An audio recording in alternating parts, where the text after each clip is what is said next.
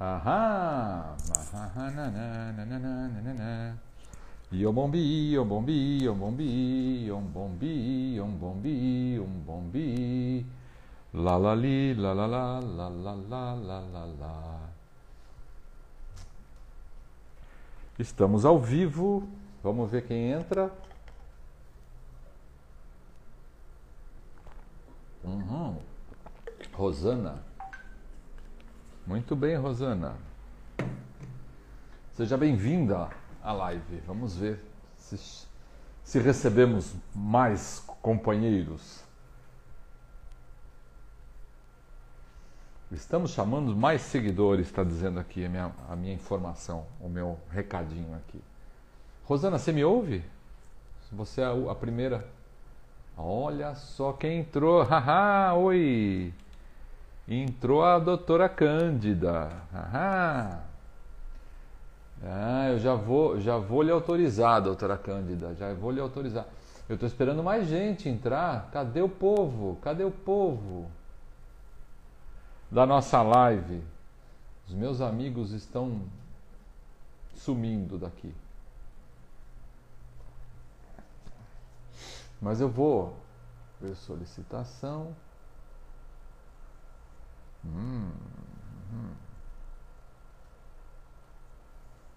Caramba!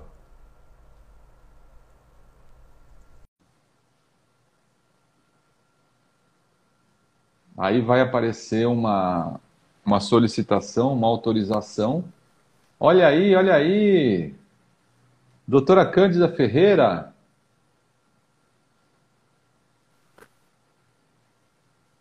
Doutora Cândida deve estar me ouvindo. Não? Saiu? Saiu. Depois pede para entrar de novo.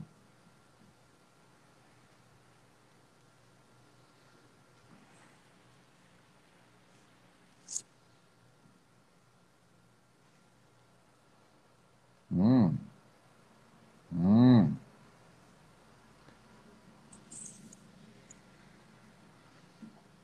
Muito bem, muito bem. O pessoal vai entrando, por favor, vamos entrando. Fiquem à vontade, sentem-se no sofá. Sintam-se em casa. Vocês conseguem me ouvir? Alguém dá um sinalzinho se consegue me ouvir ou dá uma mensagenzinha? Estou te ouvindo, estou ouvindo bem? Aham, sinalzinho, beleza, beleza. Olha só, doutora Cândida entrando agora. Vamos lá, doutora Cândida. Vou ver sua solicitação e vou autorizar. Uhum.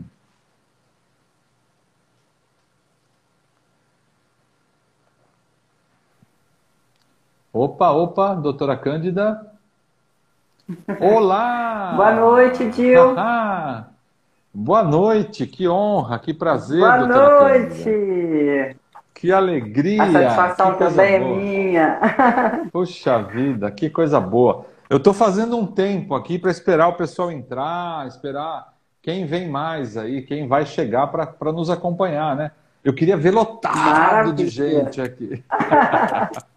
Eu também, Gil. Vamos Pois aguardar é. recepcionar as pessoas. Vamos, vamos ver se o pessoal vai se empolgar para entrar. Hoje é uma quinta-feira, né? Véspera de feriado em Isso. muitos lugares.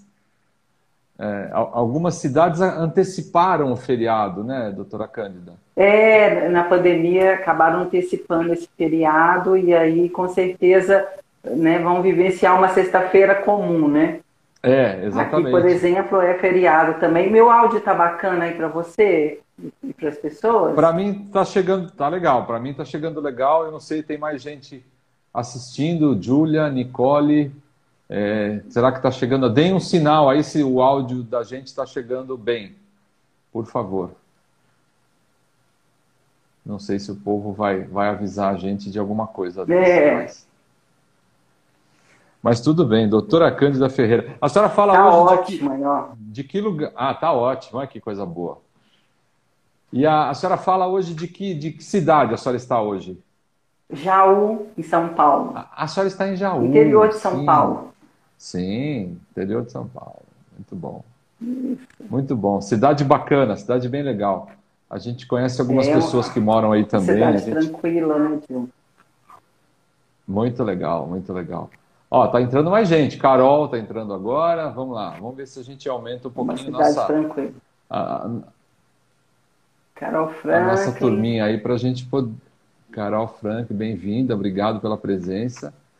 E vamos lá, vamos lá. A gente fez uma divulgação, falei com tanta gente. Oh, meu Deus, cadê o povo? Cadê os meus amigos? Divulgação, por sinal, ficou linda, viu, Gil? Ah, você gostou?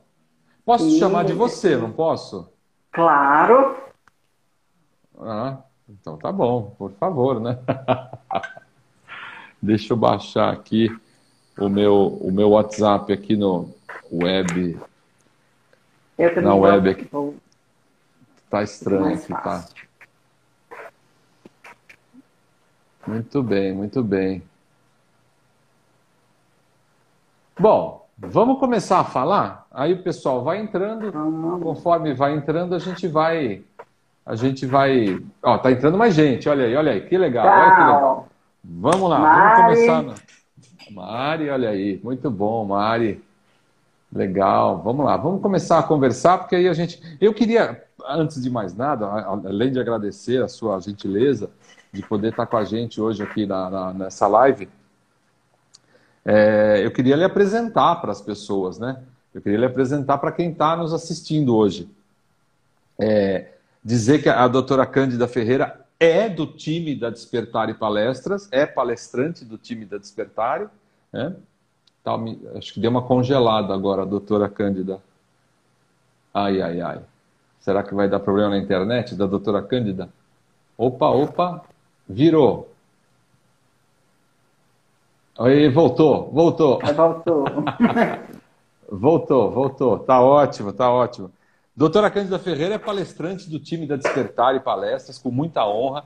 É advogada há mais de 10 anos, enfrentando, em frente à causa, né? Da, da- no enfrentamento à violência doméstica, há mais de 10 anos. Puxa vida, que legal. né? E, e é legal eu- como eu vou fechar essa, essa apresentação, porque é é uma pessoa, uma advogada à frente a- a- ao, ao enfrentamento à violência doméstica, né? A gente pensa aquela pessoa que ah, cara de mal, não é não? Aquelas coisas assim. Ela foi finalista do Prêmio Viva 2020 do Instituto Avon e da revista Marie Claire, eh, como líder operante no enfrentamento à violência contra mulheres e meninas no Brasil. Muito legal isso. Ah, tô- congelou de novo? Será que foi isso? Vamos lá. Ela liderou várias ações de políticas públicas para as mulheres no Espírito Santo e São Paulo. Doutora Cândida Ferreira é colunista, colaboradora do Estadão, da Tribuna e da Tribuna da Madeira em Portugal. Ó, que legal saber disso. E aí vem o fechamento da minha apresentação do seu currículo. A, a doutora Cândida, é, 10 anos no enfrentamento à violência doméstica, é poetisa. Não é lindo isso? É a coisa mais doce que eu pude, que eu pude celebrar do seu currículo. Que delícia ver isso. Ela é poetisa e advogada no enfrentamento à violência doméstica. É, é, é muito legal isso. É muito legal isso. Tá me vendo, meu sinal Cândida? chegando Tá ruim, bem? meu sinal está bem ruim aqui. A gente teve uma chuva forte em em Jaú e, na verdade, Ah. está oscilando muito. Inclusive, teve algumas interrupções na sua fala que eu não consegui compreender, mas, mas vamos, vamos tocar, que eu acho que né, você vai me sinalizando se tiver algum problema na internet, se não chegar bacana o áudio, tá Doutora bom? Cândida, eu só, só falei bem da senhora, viu? Não se preocupe. Ah, é? então, maravilha, Gil. Resumindo o que eu falei, a senhora não ouviu, mas eu vou, eu vou Ah. repetir. Vou, você, tá bom? Vou te chamar de você mesmo. É, você é atuante no enfrentamento à violência contra doméstica e é poetisa. Isso é muito doce, é muito agradável ler o seu currículo. E travou de novo. Hum, o sinal da doutora Cândida tá. Me ouve? É, a poesia, eu ouço.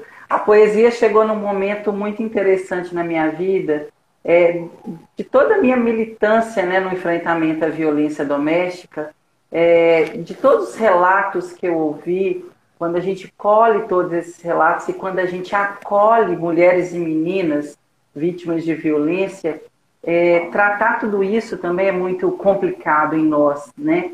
E a poesia veio exatamente para dar vazão a tudo isso, a tudo aquilo que eu ouvia, a tudo aquilo que era esperança para as mulheres, que também eram as minhas esperanças, né? Esperança de transformação, de novos voos. Então, por isso a poesia chegou no momento para trazer esse acalento, para trazer também a voz, não só minha, mas de todas as outras mulheres. Então, é, é algo muito especial para mim, realmente, a poesia. Ah, doutora Cândida, eu, eu, eu, me sinto muito confortável com esse discurso, porque eu, eu cresci é, com mulheres, lógico, minhas irmãs, minha irmã, minha mãe, e minha família só tem mulheres. Né? Minha esposa, minhas filhas, então eu estou muito confortável com esse tema e eu estou muito interessado nesse tema também. Muito legal, muito legal a gente falar disso. E queria aproveitar para quem está visitando a gente aí para pedir para que as pessoas curtam as redes sociais da Despertar e Palestras, Instagram, o YouTube, para que as pessoas tenham essa oportunidade e nos deem a honra dessa visita nas nossas redes, né? Mas vamos lá, ah, doutora Cândida, me fala uma coisa. O que, que é? Eu fiquei quando eu recebi o título da nossa conversa, que são 16 dias de ativismo. Então, fala um pouco disso, por favor, para que a gente possa refletir. O que são esses 16 dias de ativismo? pelo fim da violência doméstica. Conta pra gente, que a gente, eu estou interessadão então, nisso aí também. É, é, um, é um momento que eu digo de muita reflexão, são dias de muita reflexão, são dias é, de provocações realmente em toda a sociedade, né? Para se falar de um tema que é tão caro, para falar de um tema que também é tão difícil e tão silenciado ao mesmo tempo. Né? Desde claro. 91, a ONU já declarou como é, os 16 dias, aqui no Brasil são 21, porque acaba incluindo o Dia da Consciência Negra, então se estende num momento de muita reflexão né, no, em todo o país, mas é um movimento global. Né, em que tem, é, existem dias específicos que a gente vai tratar de direitos humanos, dia específico, é o dia 25 de novembro, do dia da não violência contra a mulher. Então é aquele momento de cada um de nós identificarmos né, a nossa postura e a nossa responsabilidade com relação a esse enfrentamento, né? Quando você leu aí meu currículo, é, é, a minha dedicação a esse enfrentamento, e é uma dedicação, é porque foi o meu compromisso, foi o meu legado, que né, com certeza vai ser um legado que eu vou deixar, mas é um compromisso quando você vê o cenário, como é o cenário do Brasil, a violência contra mulheres e meninas, que é tão grave, tão severo, que mata mulheres todos os dias, não tem como a gente ficar realmente sem nos, nos posicionar, sem não, enfim, é, nos comprometer nesse enfrentamento à violência. Né? E claro. esse momento aqui hoje vai, vai nos trazer essa reflexão também. Lógico, lógico. E esses 16 dias, ele, eles, é, esses dias envolvem outras datas, né? Ele já começa, pelo que eu entendi, amanhã, no Dia da Consciência Negra, e aí ele vai se estendendo para outras datas também, até, até dezembro, não é isso? Isso. Então, assim, o, o dia 20, que é o Dia da Consciência Negra, né? Que a gente vai fazer também toda uma reflexão. A gente é, faz também um paralelo dos crimes raciais inseridos na violência doméstica. Claro. É, claro. Eu trouxe um programa muito inusitado, que é o Teresa de Benguela, que faz exatamente a análise dos crimes raciais inseridos na violência doméstica, porque eles não eram vistos e nem computados como crimes, passavam despercebidos dentro do cenário da violência contra as mulheres. Então, também é necessário falar de racismo, é necessário combater o racismo, não só o racismo institucional, mas como esse racismo que vem muitas vezes inserido no contexto da violência intrafamiliar. Claro. Então, claro. por isso, é muito... o dia 20 tem essa, essa reflexão, Dil. Não, é muito, muito interessante essa conotação toda. A gente até recentemente, aproveitando esse, esse, esse, esse momento pós-eleição, né? É, em alguma, algumas cidades a gente vê uma presença mais de, de mulheres negras, por exemplo, Curitiba, a primeira vereadora negra foi eleita agora, não sei se a senhora vai abordar isso, Sim. ia falar isso. se eu estou furando o seu roteiro, mas é, é um caso para ser celebrado mesmo, né? Um caso para ser celebrado. celebrado. E outras tantas coisas. É, e a gente vê, por exemplo, no, a, própria, a própria diversidade né, que a gente vê em São Paulo, a diversidade é, é, é não só, de, de, não só de, gênero mesmo, né? A diversidade de gênero é, na Câmara agora em São Paulo, a diversidade de gênero também no Rio de Janeiro, a presença feminina. Isso é muito positivo, acho que está é, sendo uma vitória para para todos nós. É um avanço, né? Um é, avanço. é, quando a gente fala de direitos das mulheres, né? Não são apenas das mulheres, a gente alcança, a gente transforma a sociedade quando a gente celebra e dá acesso a esses direitos, né, Dil? Claro. É, sem claro. dúvida, os resultados da, da, das eleições, eu acho que no Brasil inteiro teve esse reflexo, né, diz muito da importância da representatividade. Claro, Representatividade é... é algo que muda o cenário, inspira mulheres e meninas. Quantas meninas vão se inspirar né, diante de uma mulher na política?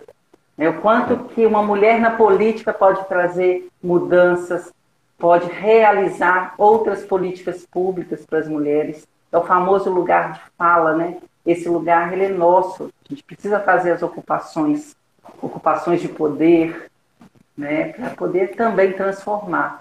Então, eu também fiquei muito feliz, assim como você, viu, Dil, com, Nossa, com todo esse reflexo. Aqui em casa, a torcida para a causa feminina é muito forte, já te falei isso, né? É muito forte.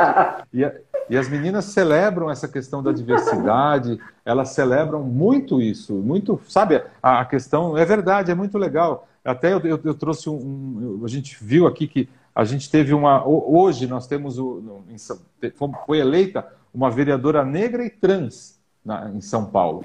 Poxa vida, é. olha que legal. E nós temos o primeiro homem trans também na Câmara de São Paulo no, próximo ano. É, então, putz, é, assim, tem todo uma, um, realmente um momento de celebração e, e, e, e de, de, enaltecer essa causa mesmo.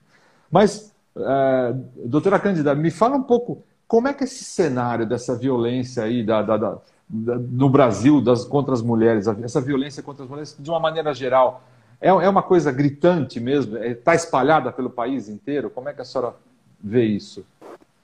É, eu até digo muito, viu, Gil, que é, ser mulher nesse país é dar um frio na alma, um medo, mas um medo corajoso de transpor tudo aquilo que nos aprisiona, né? porque a gente está hum. falando de um país que ocupa o quinto lugar que mais mata mulheres em todo o mundo. Quinto? A gente está falando de um quinto país em feminicídio. Então, é imagina que triste, é severa essa violência, essa violência ela, ela é muito real. Né? Os crimes sexuais, para você ter uma ideia, vocês, né, todos que estão assistindo, é, o mapa da violência né, já trouxe esses números muito recentes para nós, uma média de 180 crimes sexuais por dia contra crianças é, e mulheres. Então, a gente está dizendo de, uma violência que também não é tão mapeada assim, porque os crimes sexuais eles são subnotificados, né? as vítimas têm muita dificuldade em denunciar esses crimes, e com isso também a gente não faz um mapeamento real o próprio feminicídio, quando a gente fala que o Brasil é o quinto país que mais mata mulheres, é uma realidade muito recente, que não se mapeava isso. Né? Matava, é, existia o homicídio dessa mulher, mas ele era computado como homicídio de um homem, qualquer homicídio ali, né? Um, um, e não era computado Entrava em razão do gênero. Entrava. Ah. E aí a gente não ah. tinha né, uma política específica, você não enxergava a realidade do país. E com isso você também não tinha ferramentas né, de, de lutar, ferramentas que trouxesse qualquer cenário de mudança. Então a lei de feminicídio também é muito nova. Quer dizer, existia uma subnotificação, né?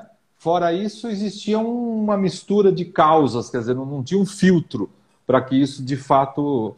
Não, até, vamos falar a verdade, talvez até o número possa até ser maior, porque talvez não tenha uma, um rigor nessa, nesse, nesse registro, né? Será que eu estou errado falando isso? Não está. Você está, inclusive, bem, bem afinado com a nossa triste realidade. Por quê? Porque os crimes contra as mulheres, ele tem um fundo cultural. Né? A própria legislação, há um tempo atrás, permitia que matasse as mulheres em razão da legítima defesa da honra.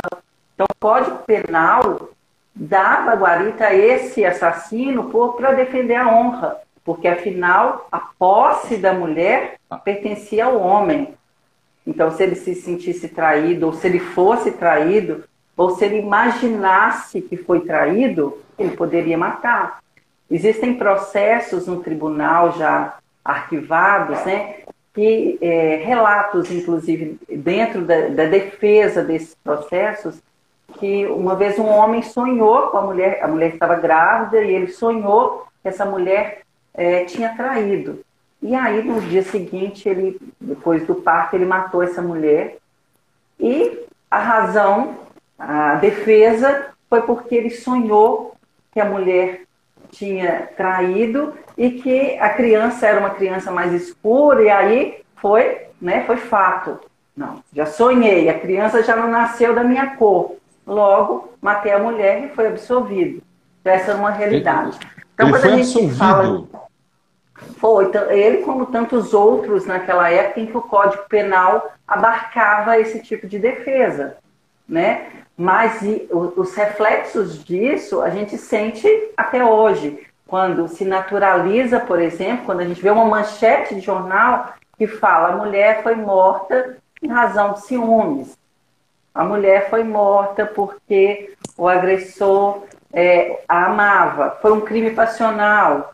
Né? Então, esses reflexos a gente sente até hoje.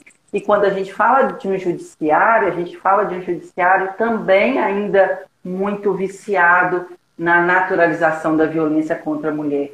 Então, por isso, sim, a lei de feminicídio, quando foi instituída, houve muita resistência. Para que, que eu vou falar o, o gênero? Para que, que eu vou pontuar quem morreu aqui? Basta falar que foi um homicídio. Então, a gente ainda teve uma lacuna de tempo para que houvesse um convencimento das instituições para mapear, para exatamente nomear aquele crime como feminicídio.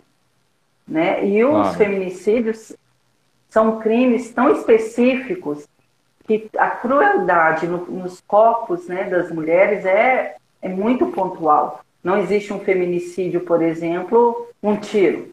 Não. Há sempre é, toda uma violência naquele corpo. Né? Então, Não sim, a gente precisa. É, todos é, desconheça algum feminicídio de forma simples, foi só uma execução ali. Não, sempre há uma tortura daquele corpo. Então é importante dizer que sim, a gente teve dificuldade e resistências não só com a lei de feminicídio, como também a lei é, da a lei Maria da Penha. A aplicação dela houve muita resistência até hoje. A gente vê brincadeiras, né, que não são brincadeiras, são um reforço do machismo, né, que fala, ah, essa lei é só para proteger as mulheres e os homens, não tem uma lei, o João da Penha, né? É, a lei de todos essas... os santos, né? O dia de é... todos os santos. Eu, eu, eu recebi isso, eu fiquei chocado. Vocês estão de brincadeira? É um choque isso aí tudo. Que tristeza, que coisa. É, é terrível. E quer dizer que a grande maioria. Logo, feminicídio é uma coisa que acontece por ciúme, acontece dentro. Quer dizer, não só, né? Mas é, é, é a, a, pessoa tá. A convivência ela acaba dando uma liberdade para que a pessoa acabe, acabe cometendo. Dando uma liberdade, não, talvez dando uma condição própria para que ele cometa, para que ele seja cometa um ato de violência, não é isso? O que, que você, como é que você refletiria sobre isso. E acho que sumiu o sinal. Volta, volta, doutora Cândida.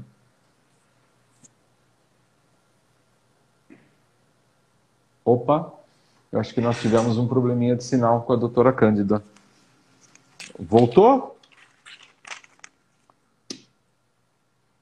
Acho que agora voltou. Não, ainda não. Doutora Cândida,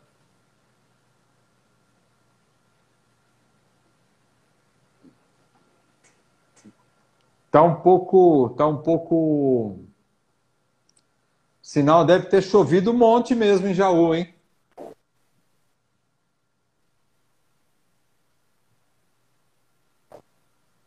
A senhora quer tentar uma conexão nova? Ah, voltou, voltou. Tá, estamos, vou, estamos vou tentar uma conexão nova, essa tá ruim. Então vamos sair, a gente não, vamos, acho que agora voltou. Não, não, não, tem, vamos, vamos continuar, tá legal. Vamos assim, tentar? Vamos continuar. Acho que agora, agora pegou no tranco aqui, pegou no tranco. Vamos lá.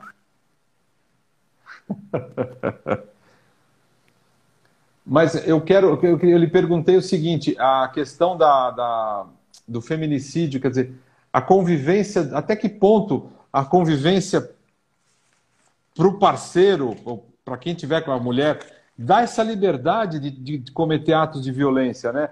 É, como é que é esse negócio do ciclo da violência contra a mulher? E hum, caiu de novo, caiu de novo. Poxa, que pena. Vamos começar de novo?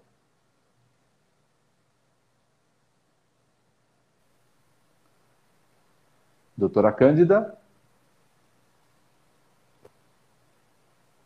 Aí, voltou, voltou. Estamos Oi, aqui. Está me ouvindo, doutora Cândida? Está me ouvindo agora? Hum. Puxa, que pena. Ah, agora ah, voltou, sim. voltou. Agora Nesse sim. momento. É... Ótimo, ótimo.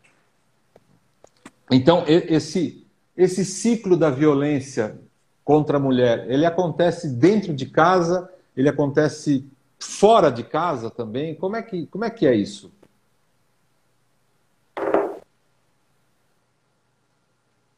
Doutora Cândida? Estamos com probleminhas técnicos. Acho que choveu tanto em Jaú, deve ter chovido calçado. Jaú é a terra do calçado. Choveu muito de calçado, né? Ficou pesado lá. Ó, vamos lá. Vamos fazer o seguinte. Eu vou. Eu vou pedir para que a senhora se logue de novo. Vamos lá? Vamos lá, vamos esperar a doutora Cândida voltar, solicitar a entrada dela. Eu vou fazer um contato aqui pelo WhatsApp dela, ou pelo. É, entre de novo. Porque o papo está muito legal.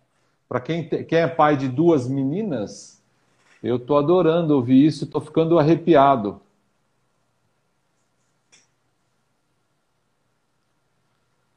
Uhum. Opa! Cá estamos. Olá! Loguei novamente, Dil. Vamos ver se a gente se melhora aqui então no final. Eu estava brincando aqui. Jaú é, é terra do calçado, vai ver que choveu o calçado aí, de tão, de tão pesado que foi essa, essa chuva de hoje. Ai, Não ai. só hoje, como ontem também. É mesmo. Tivemos até lugares que ficaram alagados aqui.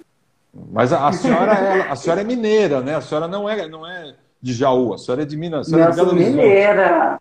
Mineira, é. uai. Uai, sou. muito bom, muito bom, muito bom. Não, eu, eu lhe perguntei é, que existe um ciclo da violência contra a mulher. Eu queria que a senhora falasse esse ciclo.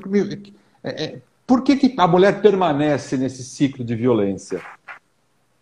Sim, é, a gente fala dessa violência é, de uma forma assim, sabe, As pessoas sempre questionam né? Se a violência é tão severa, por que não romper com, com, esse, com esse ciclo de violência né? e fazer uma nova vida e reconstruir a vida?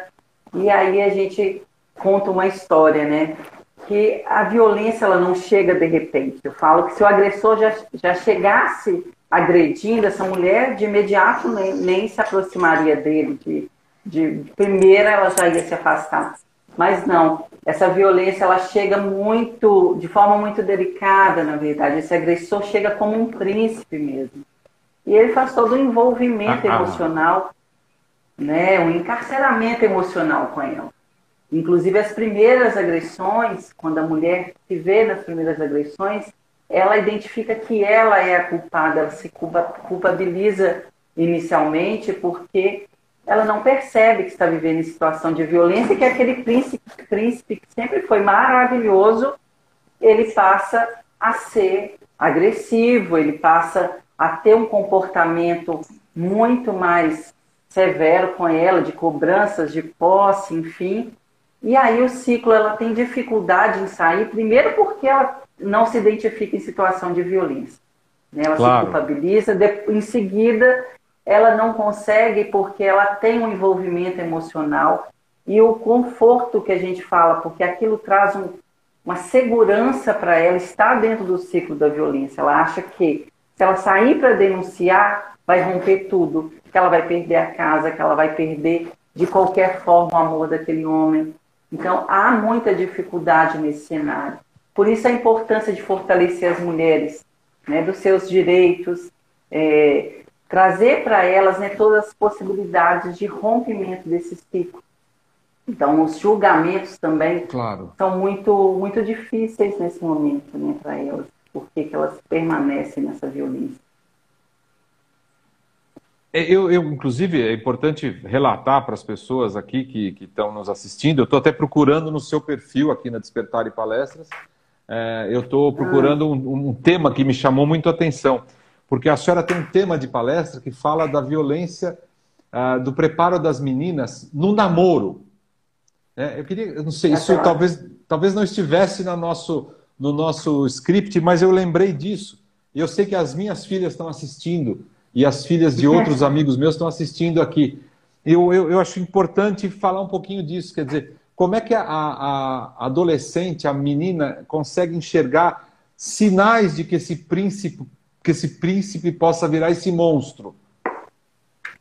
Então, é, que são as relações abusivas que chegam, na verdade, num, em um momento que as meninas têm muita dificuldade em compreender. Por isso, sim, termos mais meninas feministas e meninas feministas são meninas que lutam pela igualdade de direitos, né? usando todas as ferramentas da equidade. Então, por isso que quanto mais meninas empoderadas nos seus direitos, dos seus sonhos, né, de pertencer a si mesma primeiro, a identificar o que ela quer, qual o potencial dela enquanto menina, porque é, a gente percebe no dia a dia que toda essa que toda essa questão, a questão do abuso em si, ele vem de uma forma muito camuflada. Por quê? Ele vem vestida de amor. Essa violência vem vestida de amor e de todo encantamento. Então, é, muitas meninas entendem se, se aquele namorado né, não sentiu ciúmes dela, não tem amor.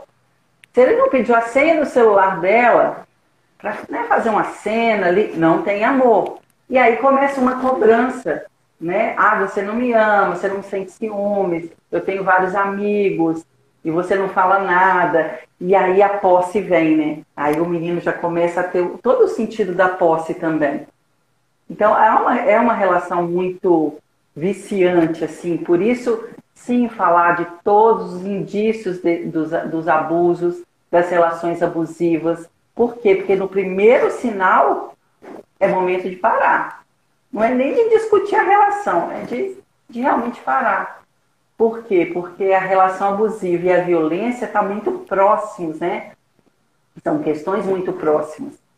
A relação abusiva nada mais é do que o início desse encarceramento emocional, desse envolvimento emocional, não só de meninas, adolescentes, como de mulheres também. Então, claro. quando a gente sinaliza isso, quando a gente identifica, pronto. Então, quanto mais meninas empoderadas, menor chance dela entrar para esse ciclo né, de, de violência, de abuso, que ela vai identificar na hora. Opa, já está pensando né, na, na, altura da minha saia, nos amigos que eu tenho. Não, isso aí já está me incomodando, está violando os meus direitos. Então, Engraçado. por isso, é isso é importante. É um tema tão importante, doutora Candela, eu acho tão importante isso, porque a gente, nessa fase, é, poxa, é que tudo bem, minha filha está me vendo aqui, ela vai falar assim, é, mas você nasceu em 68, né, pai? Pô, vamos parar. Porque, é assim, quando a gente era mais novo, nos namorinhos, né, nos, nos primeiros namorinhos, é, rolava essas coisas, acho que era, era, era típico da cultura da época, né? Daquela coisa, não, comigo você não vai sair com essa saia, não. Comigo você não vai sair com. Ah, é, é uma questão de, de maturidade. Talvez se eu tivesse tido uma oportunidade de, de uma pessoa conversar comigo sobre esse assunto, sobre essa, essa existência da, sabe, dessa, dessa clareza, tudo. Acho que os tempos mudaram muito, né, doutora Cândida? Acho que isso também faz todo sentido, mas é importante é, é, empoderar a, a, os adolescentes dessas informações também. Né?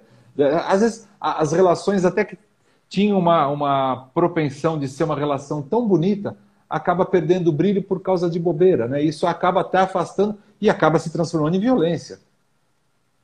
Ah, com certeza, né, Dil?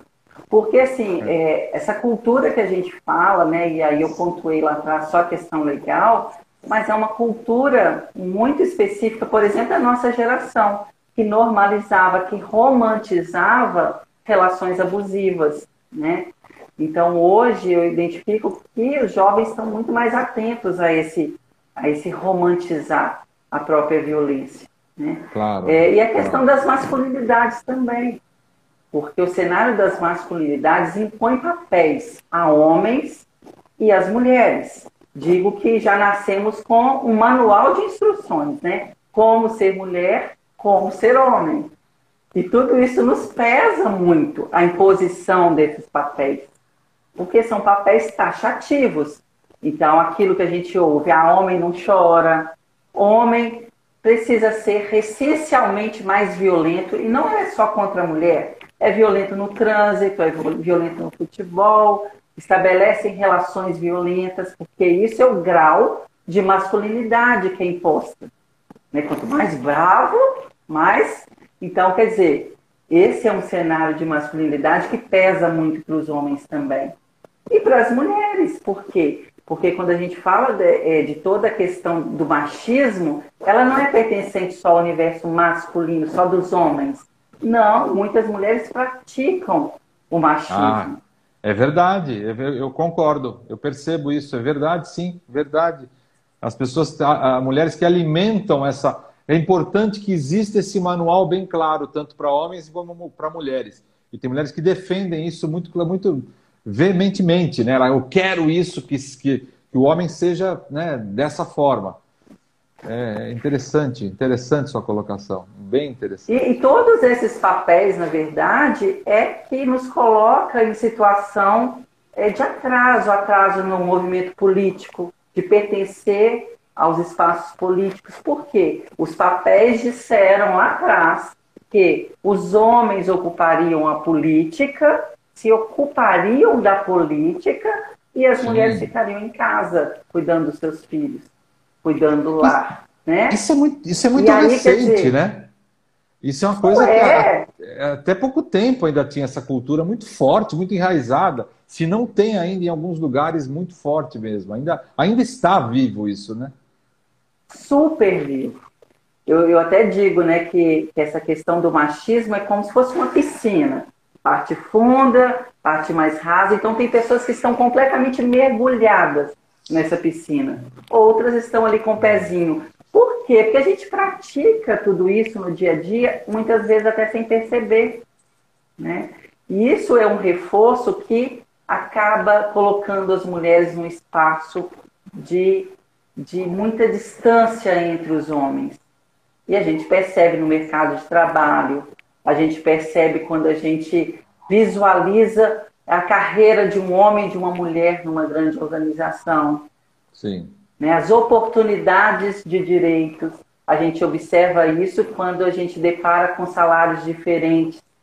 Por quê? Porque a mulher, e aí fala, né? Os papéis das mulheres. Quando a empresa está visualizando essa mulher, quando a empresa não tem essa visão, ela identifica, ah, não, essa, a mulher pode engravidar, essa mulher vai ter filhos, ou ela já tem filhos, ela vai faltar muito do trabalho. Então, para mim, é muito mais interessante ter um homem que não vai ter todos esses impactos. Então, se eu olho o universo, se eu olho o mundo, né, buscando essa igualdade e usando todas as ferramentas de equidade, eu não tenho violência. Porque a violência está exatamente porque um gênero está acima do outro. Há uma relação de poder, né? E a relação de poder tem sempre alguém que está submisso. No, eu, no tenho... caso das mulheres, as mulheres.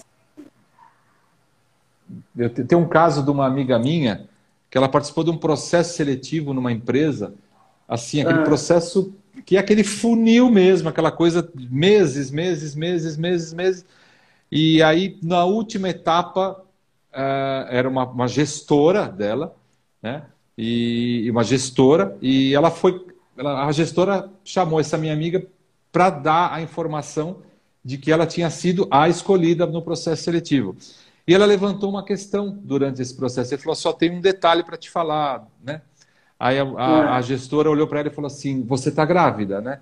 Ela falou: É, eu estou grávida. E para surpresa dela, inclusive, a gestora falou: Que ótimo, você continua sendo bem-vinda. Aí eu te pergunto: será que todos os homens ou todas as mulheres também teriam esse mesmo comportamento numa situação dessa? Talvez muita, muitas, muitas gestoras ou até gestores, eh, e gestores principalmente, talvez tivesse uma posição preconceituosa no momento desse, né? Que lindo, hein, Gil? Na verdade, é emocionante isso que você está falando, porque é, é um é, é contrassenso é, do que a gente vive, né? A nossa realidade não diz isso. Mas as organizações, as empresas têm avançado muito com relação a isso. Né? E, quando, e esse avanço traz inúmeros benefícios para essa empresa, porque ah, dessa empresa é enfrentamento dos seus colaboradores também, que identificam é, as ferramentas de equidade sendo aplicadas dentro daquela empresa. Olha que lindo isso. Receber a mulher grávida, é, é. festejar e acolher e contratar essa mulher. Né? Então, é, Foi lindo esse, isso, mas é, esse é, é, o nosso sonho, né? Um ponto fora da esse é curva, né? Vamos pensar. Sim. Infelizmente, um ainda um ponto fora, fora da curva. É, fazer o quê? Doutora Cândida, vamos lá, vamos falar um negócio que é, a gente tem que ter uma delicadeza no que a gente vai falar aqui. A gente não quer transformar essa live num tribunal, né? Ah, não queremos. Eu também não quero, e apesar da senhora ser advogada, eu não quero é, mas, assim, é, eu não quero julgar a história que aconteceu recente, mas é um assunto importante da gente abordar, já que o nosso tema está associado a isso. É, esse, esse polêmico caso do julgamento é, do estupro culposo, é, isso aí é uma realidade que acontece de verdade no dia a dia da, da, da, dos tribunais? Como é que isso acontece de uma maneira que essa história de do, do, foi feito um, um, julgamento mesmo, um pré-julgamento de uma pessoa. Não vamos entrar no detalhe, não vamos. Mas é, é uma realidade vivenciada pelas mulheres essa situação? Uma triste realidade, na verdade, viu, Gil?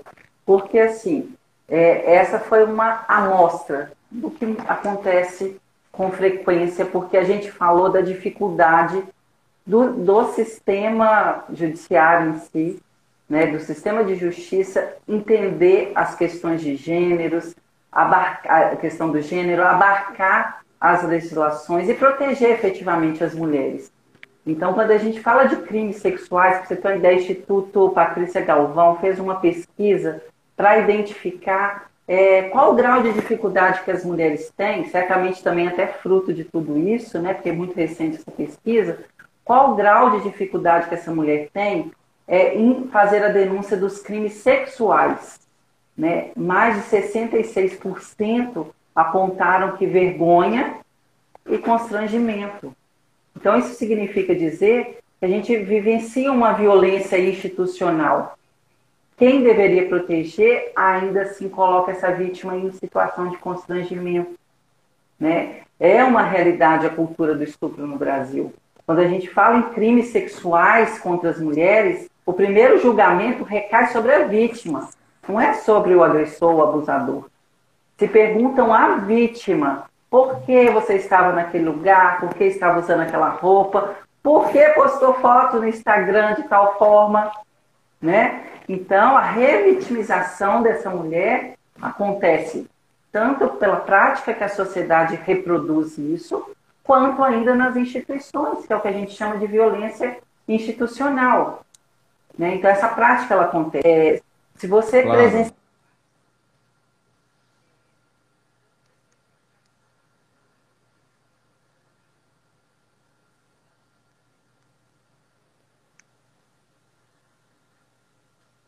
pelo viés de culpabilizar quem já nem está ali mais para se defender. Né? Ah, ela provocou, ah, é, foi ciúmes, ah, foi traição. Né? Então, ainda a gente enfrenta é, uma ausência né, dos nossos direitos nesses espaços. Esse fato em específico, quem assistiu à audiência pôde presenciar todo o constrangimento da vítima em detrimento de uma defesa.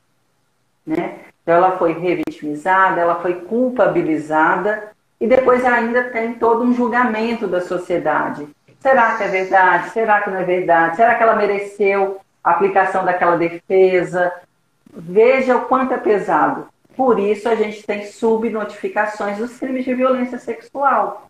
Se as mulheres fossem, fossem encorajadas a denunciarem, nós teríamos mais abusadores presos pagando suas penas e não abusando de mulheres meninas, se nós tivéssemos. Claro.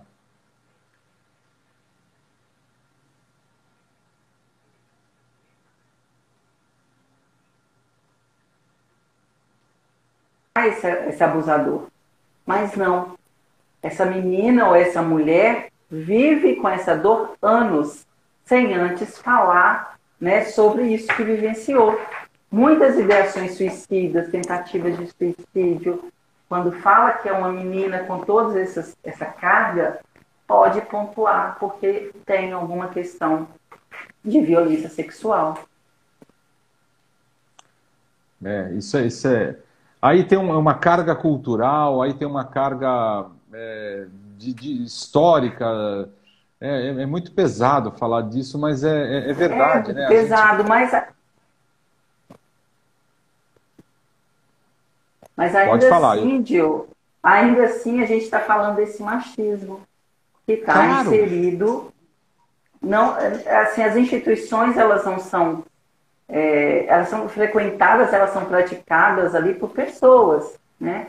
Que vivem numa sociedade claro. patriarcal. E essa sociedade patriarcal que nos dá os papéis ali, como eu disse na hora que a gente nasce, essa sociedade ela também diz às instituições né, como fazer os enfrentamentos. Quando a gente fala de racismo, também a gente cai na mesma questão dessa violência institucional, mas pelas questões culturais, pela questão do machismo, do patriarcado, que é toda essa herança que nós temos. Olha, eu estou lendo um comentário aqui da, que está muito interessante. Muita lucidez no enfrentamento de temática tão complexa. Olha que bacana. Muito legal, muito obrigado, Júnior. Muito obrigado por essa colocação. Doutora Cândida agradece, porque a lucidez é toda dela, né? Que legal, que legal. É nossa, que legal é de todos nós, né? A gente está num exercício hoje, né? Essa noite, ela na verdade é um exercício muito mais humano do que legal, né? Porque fazer essa reflexão ela é de extrema importância. O é, doutora Cândida, deixa eu lhe fazer uma colocação, aproveitando o tema aí. Aí, assim, vou falar um pouco, a senhora é palestrante do nosso time, da Despertare, e eu, eu vejo que a senhora honra. tem um tema com muita alegria, com muita honra para nós também. que legal. Ah, os, a senhora tem um tema de viol, sobre violência contra as mulheres com uma oficina de defesa pessoal feminina. Eu adorei isso, eu adorei isso. Eu estou louco para ter um evento nosso aqui para eu levar minhas meninas para assistirem esse, a essa palestra. Esse também é super interessante, essa, né? Essa workshop. Assim, tudo isso que a gente está falando, Dil, toda, é,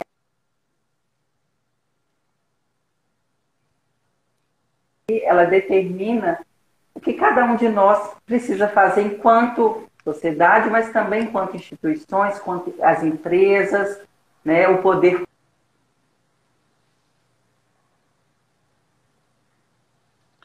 Uau, tá chovendo de novo lá. Acho que começou a chuva braba lá em Jaú.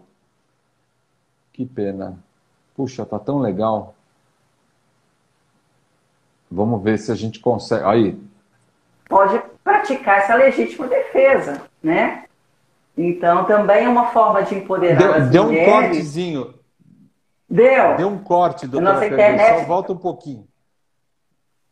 Bom, eu disse que é, tudo isso que a gente está refletindo aqui, que a própria Lei Maria da Penha, que é um manual com, do que ser feito nesse enfrentamento, ela vai trazer tratativas para todos, né? para o poder público, para as empresas, para as escolas, para, é, a própria sociedade.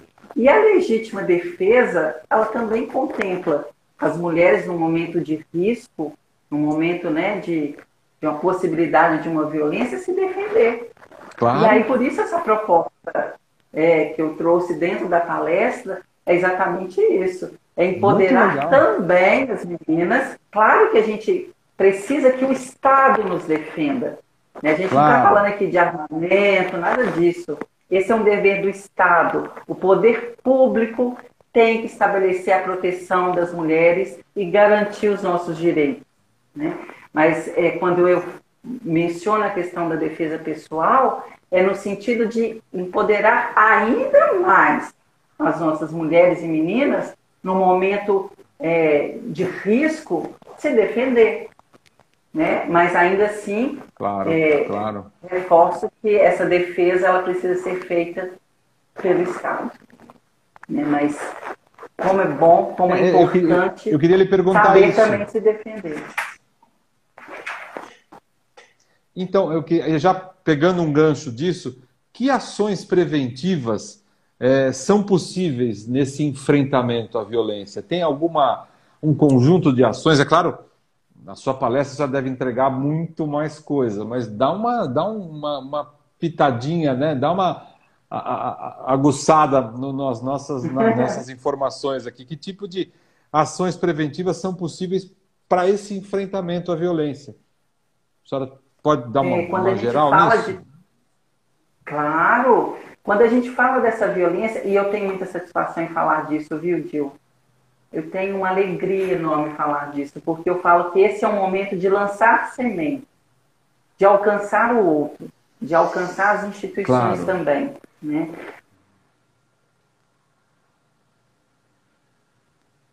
O público ele tem um papel de enfrentamento e combate à violência e também de prevenção. Porque a gente precisa falar de prevenção. Prevenção é educação. Quando a gente educa toda uma sociedade por meio da prevenção, é uma violência que a gente não vai ter amanhã. Como a gente falou das relações abusivas, né? Quando as escolas tratam isso de forma muito pontual, não só com meninas, mas com meninos também, a gente precisa falar disso com todos dois, né? Com os dois gêneros. Mas é, quando a gente vem para o poder público, é um papel de extrema relevância. Porque o feminicídio é o único crime evitável, diferente de, de um latrocínio, diferente de um roubo, de um furto. Porque se usarmos todas as ferramentas, a gente evita esse feminicídio, a gente protege essa mulher, a gente trata o agressor, a gente retira dele todo o cenário de masculinidade, ele passa a entender aquilo ali que ele pratica como uma violência, como um crime efetivamente. Então, o poder público tem um arcabouço de deveres legais, não só na Lei Maria da Penha, como em tratados internacionais que determina que os municípios tenham é, agentes capacitados para o atendimento das mulheres e meninas vítimas de violência. A lei determina que os municípios, Estado, tenha também centros de referência de acolhimento, de atendimento psicossocial às mulheres e meninas. Né? Então veja que isso não é uma tarefa simples, é uma tarefa que precisa ser cumprida pelo poder público, mas que a gente também vê muitas omissões. E como é, a gente detecta essas, essas omissões? Quanto que nós temos andado nessa linha? Muito pouco, eu acho, né? Pouquíssimo. Por isso que o Brasil é o quinto país que mais mata mulheres. Porque se a gente for fazer um passeio Em todo o território nacional, a gente vai identificar omissões em vários lugares.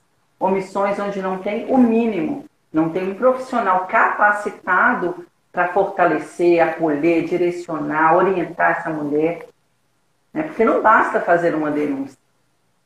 Essa mulher precisa de muito mais. A gente não falou que o ciclo dessa violência ele é muito difícil de ser quebrado. Então, uhum. o Estado entra na figura do município, né?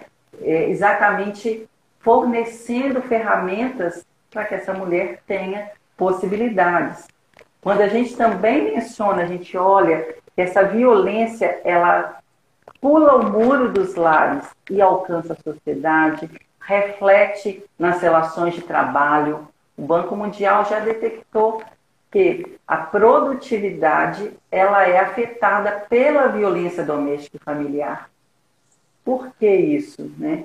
Porque a pessoa já sai daquele cenário, vai para a empresa trabalhar, mas ela não tem um outro respaldo, ela não tem um amparo, ela nunca se falou disso na empresa dela. Como que ela vai chegar e vai se abrir? Tem um exemplo muito interessante da Magazine Luiza, né, onde a Luísa Trajano ela, ela dá um exemplo. Teve um crime de feminicídio em Campinas. Foi muito divulgado, deve ter, foi em 2017, de uma funcionária da Magazine Luiza. E foi um momento para ela, que todo mundo sabe que é uma empresária, né, que, que trata todas as questões da diversidade, é, uhum. foi um momento crucial para ela que ela percebeu que a empresa não fazia nenhum tipo de, de acolhimento, nenhuma intervenção, uma palestra sequer, no trato da violência. Caramba, é sobre né, o olho, né? Enxergar. Enfim, né? hoje. Muito bacana, né, Dil? Nossa, sensacional. E olha só, é legal é, falar. O Cícero fez uma, um comentário aqui falando temática fundamental para contextualizar o regime patriarcal familiar brasileiro, que irradia para vários segmentos sociais.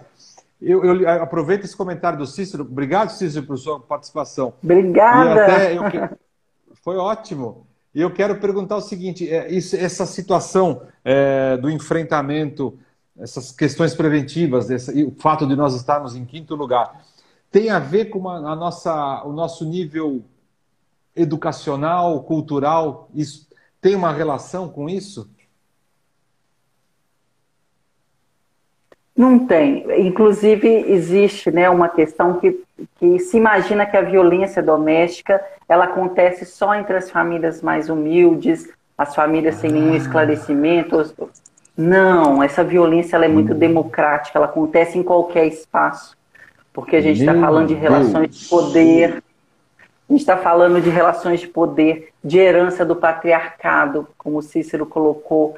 A gente está falando de outra, outras intervenções que é, nenhum processo educacional em si, né, é, é, tradicional, conseguiria é, melhorar. Mas se a gente fala dessa prevenção dentro das escolas, das faculdades, aí sim a gente está tratando toda essa questão da masculinidade, a gente está combatendo violência, sim, e a gente está prevenindo violência. A Lei Maria da Penha fala isso. A dona Maria da Penha é uma amiga pessoal e ela faz, ela, ela sempre fala assim, né? Ela lamenta que no Brasil, olha que grave isso. Os cursos, por exemplo, que vai, vai cuidar diretamente desses crimes, por exemplo, direito, psicologia, serviço social, não estudam a Lei Maria da Penha não estudam a Lei Maria da Penha, que é uma complexidade imensa. Contanto que tem países claro, claro. que estudam a lei. Portugal, né, que é um país que eu tenho uma relação muito estreita, porque eles têm um avanço nessa questão. Doutora, eu estou olhando o nosso tempo, nós estamos quase estourando. Pois é, é mesmo. Tirar... A gente tinha uma mensagem final, a senhora tinha uma mensagem final, mas eu estou achando que vai estourar o tempo e e aí vai cair a nossa conexão. Ai, meu Deus, que tristeza. Ai, meu Deus. A gente agarrou num papo aí que tá ótimo, né? Excelente, né, Gil? Senhora, É, é, ótimo, a senhora é poetisa, a senhora ia, eu acho que a senhora ia acabar com uma coisa mais bonita, uma poesia, mas nós estamos explodindo o tempo aqui. Se cair, eu quero agradecer a sua participação, a sua, a sua presença aqui. Muito obrigado pelo que a senhora é, pelo que a senhora traz de benefício para a nossa sociedade. Muito obrigado. A gratidão é minha por pertencer também à família Despertare, é, pra, pela sensibilidade ao Despertar em tratar esse tema, em proporcionar a aplicação da lei, proporcionar que, que se aplique né, em todos os espaços, em todas as esferas, o combate e o enfrentamento à violência doméstica. Então agradeço a todos que participaram também. Essa live está sendo ouvida lá em Divinópolis. Já vi minha irmã aqui, meu cunhado, é, minhas ah, sobrinhas com certeza estão aí matando saudade. Mas é isso, né? A gente agradece muito e te dou os parabéns, viu, Gil? Com certeza você é um grande homem aí no meio das suas, suas mulheres, porque é, se sensibilizar com, esse, com essa temática é realmente ser muito especial. Muito obrigado, muito obrigado. Vamos fazer a próxima e a senhora começa com a sua poesia na próxima. Que tal? Combinado, Vamos combinado. Vamos fazer assim. E com uma internet obrigado. boa, sem chuva de sapato. Puxa. Muito obrigada. Muito obrigado, tudo de bom. Obrigado, pessoal. Uma boa noite a todos. Boa noite, obrigado. Obrigada, tchau, tchau. boa noite. Tchau, tchau. Obrigado. Tchau.